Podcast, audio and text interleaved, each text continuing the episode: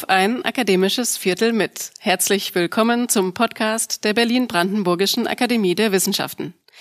In unserer zweiten Podcast-Staffel in diesem Herbst und Winter treffe ich Forscherinnen und Forscher aus der Akademie. Denn die BBRW ist eine lebendige Forschungseinrichtung. Über 300 Mitarbeiterinnen und Mitarbeiter erforschen und bewahren hier unser kulturelles Erbe in Projekten, die über Jahrzehnte, manchmal auch Jahrhunderte laufen.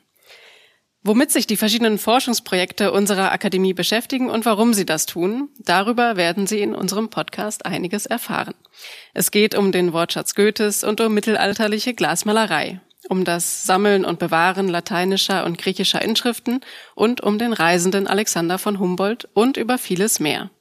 Im Zentrum des Gesprächs steht immer ein Objekt, das meine Gesprächspartnerinnen und Gesprächspartner mitbringen und das etwas über ihre Forschung verrät. Mein Name ist Ann-Christine Bohley. Ich leite das Referat für Presse- und Öffentlichkeitsarbeit der Akademie und freue mich, heute Sarah Schmidt zu treffen. Sarah Schmidt ist Philosophin und Arbeitsstellenleiterin des Akademienvorhabens Schleiermacher in Berlin 1808 bis 1834, Briefwechsel, Tageskalender, Vorlesungen. Was sie in ihrem Projekt macht, wer eigentlich Friedrich Daniel Ernst Schleiermacher war und warum es sich lohnt, sich mit ihm zu beschäftigen, Darüber spreche ich jetzt mit Sarah Schmidt. Herzlich willkommen in unserem Podcast. Ja, vielen Dank, Frau Bohler. Ich freue mich auf die Viertelstunde, die folgt und bin gespannt. ja, ich habe es gerade erwähnt, Sie sind Arbeitsstellenleiterin des Projekts Schleiermacher in Berlin. Könnten Sie uns in ein paar Sätzen beschreiben, was Sie da machen in Ihrem Projekt, womit Sie sich beschäftigen? Ja, der Titel ist ja schon fast ein bisschen selbsterklärend. Der ist auch noch ein bisschen länger. Da kommen nämlich noch Daten dazu. Schleiermacher in Berlin 1808 bis 1834. Und vielleicht erstmal kurz zur Zeit, das ist die zweite Berliner Periode von Schleiermacher. Der hat äh, schon vorher mal in Berlin gewohnt. Das waren seine wilden Jahre, 96 bis 1802. Dann ist er sogar zwangsversetzt worden nach Stolp. Und die erste Berliner Periode ist die frühromantische Periode hat er mit Friedrich Schlegel zum Beispiel in einer WG gewohnt. Und die zweite Berliner Periode, um die es bei uns geht, das ist die, in der er sich wissenschaftlich etabliert, eigentlich als Theologe und als äh, Philosoph. Und die Zeit ist natürlich auch für Preußen unheimlich spannend. Das ist die Gründung der Berliner Universität, die Bildungsreform, dann das langsame Driften in äh, die Restaurationszeit, Demagogenverfolgung. Schleiermacher hatte auch dann natürlich Probleme mit der Zensur. Und äh, ja, die Zeit ist unheimlich spannend, endet mit seinem Tod 1834 und in dem Projekt beschäftigen wir uns mit seiner Korrespondenz und mit den Tageskalendern und mit zwei Vorlesungen, einmal der praktischen Theologie und einmal der äh, philosophischen Ethik. Ja, was machen wir? Wir edieren die äh, historisch kritisch und zwar einmal im Print und einmal auch auf einer elektronischen Plattform, die äh, wir in Zusammenarbeit mit der DH-Abteilung Telota aufgegleist haben. Das ist natürlich auch ein tolles Instrument, was den Suchmechanismen, Vernetzungsmechanismen natürlich über den Print hinausgeht. Und die Forschung, da kann man vielleicht so zwei Forschungsrichtungen unterscheiden. Das eine ist tatsächlich eine, ja, eine, eine editionsbegleitende Forschung, die nenne ich manchmal Kriminalistik für mich, weil wir doch da sehr viel kleinteiliges Recherchieren vornehmen, auch manchmal Personen, die vielleicht nur in Schleiermachers Briefwechsel überhaupt auftauchen für die Nachwelt und kann man manchmal auch Irrtümer beseitigen. Das hatten wir im letzten Jahr, waren wir sehr glücklich, äh, vor zwei Jahren sehr glücklich drüber. Und das andere ist natürlich, dass wir diese ganzen Materialien auswerten, wissenschaftlich, theologisch, philosophisch, ja, Tagungen, Workshops. Im nächsten Jahr stehen zwei große an. So, ja, so kurz. Wilde Jahre Kriminalistik. Sie haben so ein paar spannende Stichworte genannt. Könnten Sie uns Herrn Schleiermacher mal so ein bisschen skizzieren? Was war das für ein Mensch? Warum ist er so wichtig, dass man sich mit ihm über so viele Jahre beschäftigt? Naja, man könnte jetzt erstmal anfangen mit den ganzen Disziplinen, die er überhaupt bedient hat. Ne? Theologe äh, in seiner ganzen Breite, Philosoph in seiner ganzen Breite, Altphilologe, Pädagoge, hat auch was äh, Kunsttheorie geschrieben und äh, das für mich Erschreckende, also erschreckend im positiven Sinne, dass er wirklich in allen Disziplinen was geleistet hat und wirklich einen großen Pflock eingerammt hat. Also in der Theologie ist klar, ne, er wird manchmal als Kant der evangelischen Theologie bezeichnet, aber in der Philosophie ist vor allen Dingen natürlich die, die Hermeneutik so ein großer Pflock, der Großvater der philosophischen Hermeneutik, der sich eigentlich überhaupt die Frage gestellt hat, was das Verstehen philosophisch bedeutet. Dann ähm, ja, Altphilologe, seine Platon-Übersetzung ist immer noch ein Meilenstein bis heute.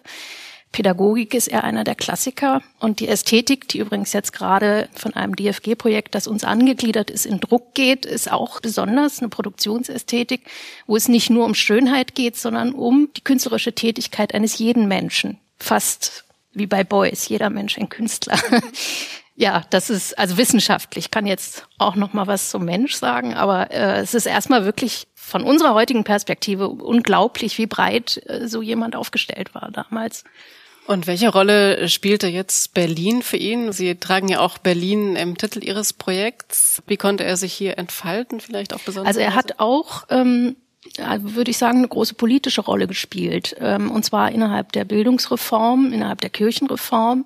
Er hat äh, bei der Gründung der Berliner Universitäten maßgeblich mitgemacht. Wilhelm vom Humboldt hat ihn da eingesetzt und ähm, im Briefwechsel kann man ganz schön verfolgen, dass er, also er war auch in einer Sektion, die diese ganzen Selektionsmechanismen, also wer darf, soll Professor werden, welches Gehalt bekommt er etc.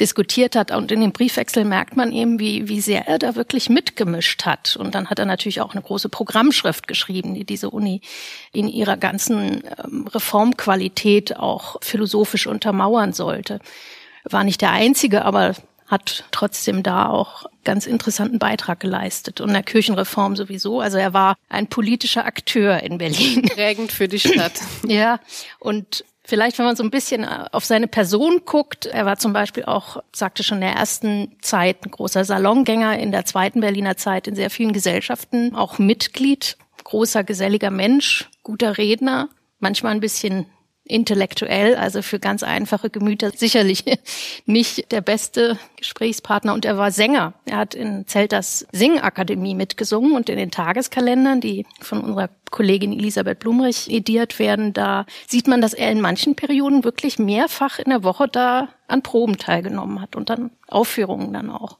Also vielseitig begabt. Ja.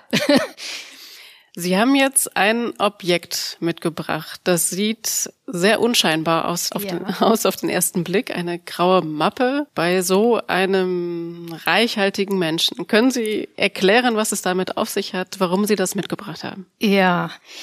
Also ich beschreibe das erstmal. Es ist eine, eine graue Mappe, eine Pappklappkladde, könnte man sagen. Auf dem Rücken steht 253 blank. Das ist die Nummer vom Schleiermacher Nachlass, der hier in der Akademie der Wissenschaften liegt. Und es ist der Briefwechsel mit blank. Ja, diese, ähm, diese Mappe ist ganz günstig. Man kann ähm, mit einer Bewegung, mein Kollege Simon Gerber macht das immer so ganz elegant, äh, einmal so, ich kann das gar nicht. Und dann geht das Ding auf und der Inhalt kommt raus. und innen drin finden wir Kopien der Korrespondenz. Und was ganz interessant ist, was jetzt die Materialität angeht, diese Kopien sind auf Thermopapier, sind nämlich DDR-Kopien, die haben auch einen ganz bestimmten äh, Geruch. Und wenn man das umblättert, was man macht, sich manchmal den Finger in den Mund steckt, dann ist das auch recht sauer. Also äh, hat eine ganz interessante Materialität, ja. Warum ich das mitgebracht habe, ja, hat zwei Gründe. Einmal, weil diese Art der Archivierung von oder der Archivierung von Kopien, also nicht nur der Originale, hat auch eine Historie und hat äh, auch eine Aura und erinnert uns oder mich jedenfalls daran, dass eben auch mehrere Jahrzehnte die Akademie eine Geschichte, eine DDR-Geschichte hatte. Also das sind Kladden aus der DDR und die Kopien sind auch feinste DDR-Kopiertechnik. Sie haben auch auf der Rückseite Stempel, die diese Kopie ausweisen. Und ja, das eine ist eben tatsächlich, dass sie einen daran erinnert, dass die Akademie, wie wir sie heute haben, eben auch eine Fusion immer noch ist, personell sowieso, mental auch.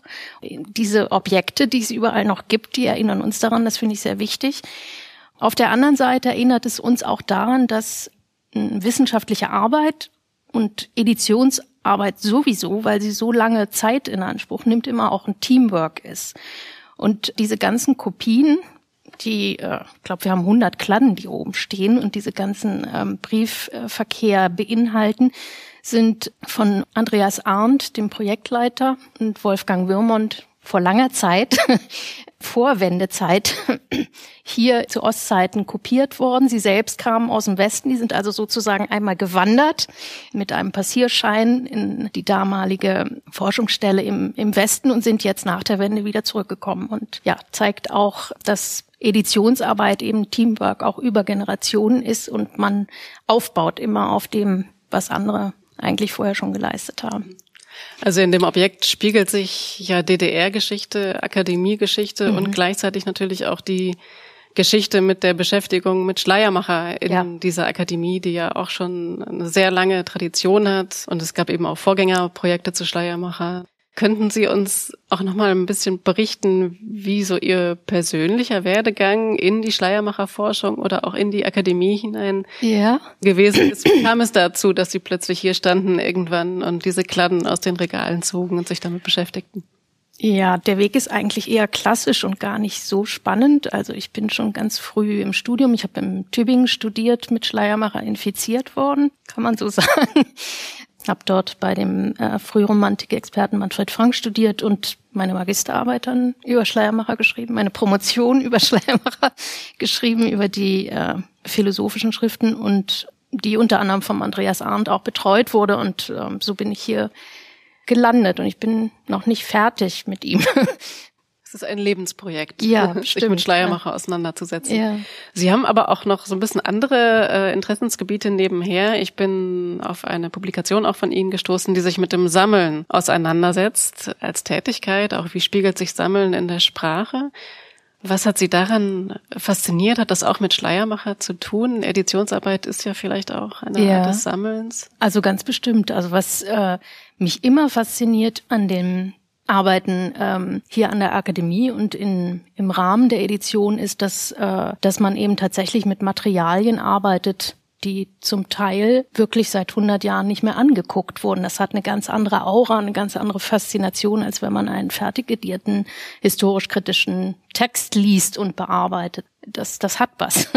Und es interessiert mich eben auch, wie Sie sagten, wissenschaftlich, weil das, ähm, ja, das Sammeln und, und Archivieren ist ja keine neutrale Tätigkeit wenn man eine ähm, sprach- und kulturaffine Philosophie betreibt, dann ist das aus ganz verschiedenen Aspekten unheimlich spannend. Also natürlich, was das Wissen betrifft, man muss eigentlich schon sehr viel Wissen mitbringen oder es aktivieren, um zu sammeln, um zu selektieren, um auszusuchen und äh, gleichzeitig generieren natürlich auch Sammlungen in der Art und Weise, wie sie strukturiert sind, wie man sie benutzen kann, wie sie vernetzt sind, etc. schon ein Wissen und das ist die Choreografie, in die man sich dann hineinbegibt, wenn man diese Akten äh, oder Archivfunde auswertet. Und spannend ist immer, wenn man dann versucht, diese Auswertung auch ein bisschen gegen den Strich vorzunehmen. Das heißt, sich die Ränder anzugucken, die Zwischenräume anzugucken also vom erkenntnistheoretischen Standpunkt ist das hochspannend, aber auch äh, vom ethischen, es hat immer was mit Macht zu tun,